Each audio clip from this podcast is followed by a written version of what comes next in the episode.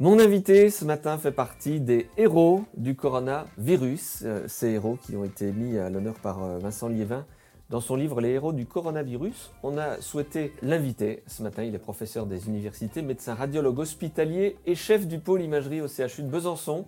Le professeur Delabrousse est avec nous ce matin.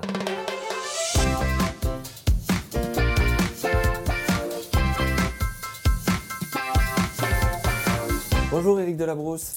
Bonjour Vincent Arbulot. Première question, quelle est la situation dans les hôpitaux en Bourgogne-Franche-Comté? Alors la situation dans les hôpitaux euh, est stable aujourd'hui, avec des hôpitaux qui euh, ne sont pas dans les difficultés qu'on a pu connaître auparavant, avec euh, des patients en réa certainement, qui sont plus jeunes qu'on a pu connaître et non vaccinés, mais aujourd'hui tout le monde le sait.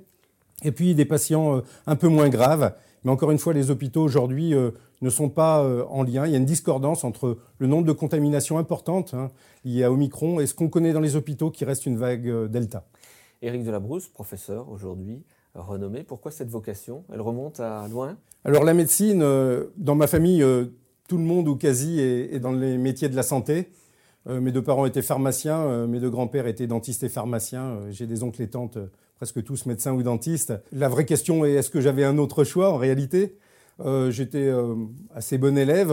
J'étais pas particulièrement fort en mathématiques d'ailleurs. Et ce qui vaut que je j'utilise souvent la phrase que j'aime bien euh, la médecine est la plus littéraire des sciences, ce qui m'a peut-être poussé à aller en médecine. Alors il y a la médecine et puis il y a cette spécialité à l'intérieur de la médecine, la radiologie. Comment on arrive à la radiologie? Pas directement. Au départ, je voulais être pédiatre pour pour ressembler entre guillemets à, à mon oncle et parrain, qui était le modèle de mon enfance. Et puis au cours de mes études, euh, j'ai surfé avec l'idée euh, de la chirurgie.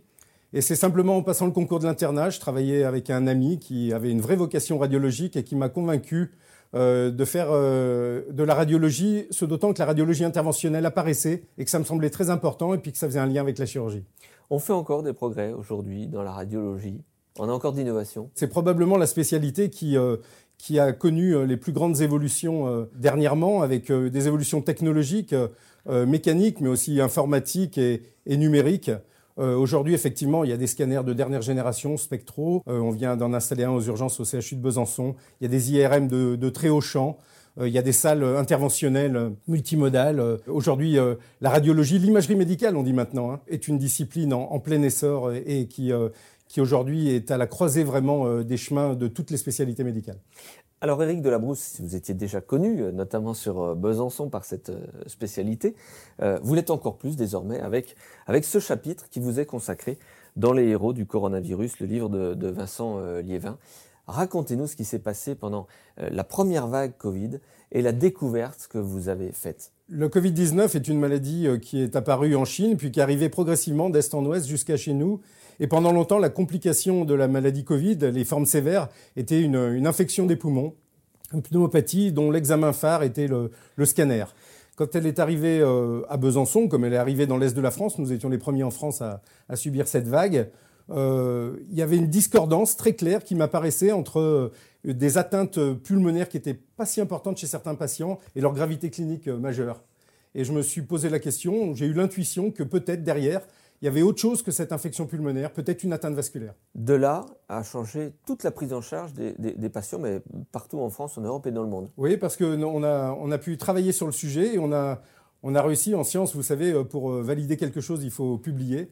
On a réussi à faire une étude euh, assez rapide, on avait un nombre de patients très important, une étude qui a permis de, sortir dans un très gros journal américain la preuve que la maladie Covid elle-même, avait une part vasculaire, thrombotique, donc des caillots qui se formaient, qui étaient propres à la maladie Covid, qui pouvaient bénéficier d'un traitement par anticoagulation pour refluidifier le sang. Et des patients qui étaient très sévères ont pu être notablement améliorés.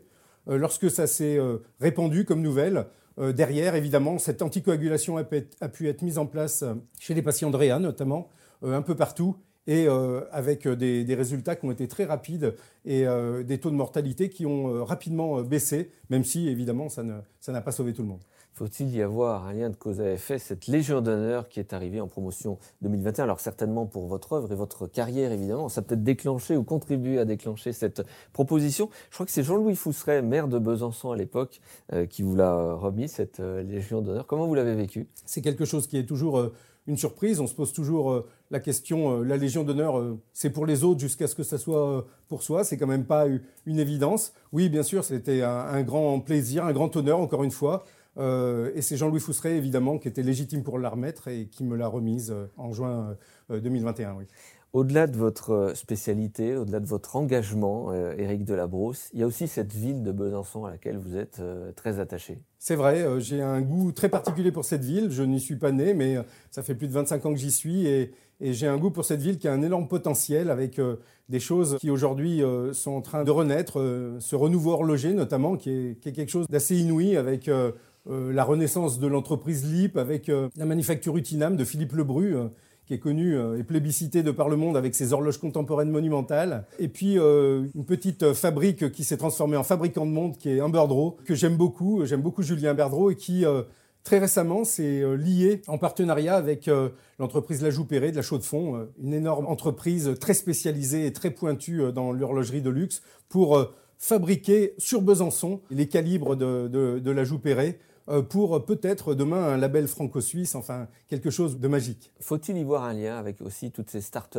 que vous observez de très près, que vous accompagnez? Alors que j'accompagne, en tout cas j'ai des amis qui euh, sont porteurs de startups, alors dans le milieu biomédical euh, évidemment, pour commencer, notamment la, la startup Archeon de mes amis Alban Deluca et, Pierre-Édouard Saillard, et, qui, ont, qui, ont, développé un système d'assistance pour la ventilation mécanique des arrêts cardio-circulatoires ou encore euh, l'application des sœurs Boucon-Bourgeois, l'application Oli là, pour, la, pour la formation, euh, l'enseignement euh, ludique, astucieuse pour les tout petits de l'anglais. Alors oui, ce monde des startups me plaît. En tout cas, je, je, le, je le, regarde et, si je peux participer à sa mise en lumière, pourquoi pas.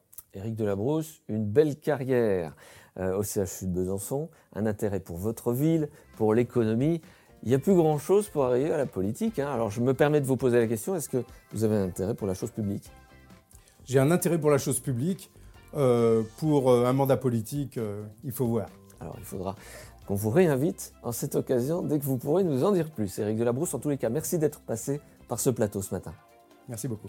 On se retrouve quant à nous très rapidement pour un nouveau talk, une nouvelle matinale. Très belle journée à toutes et à tous.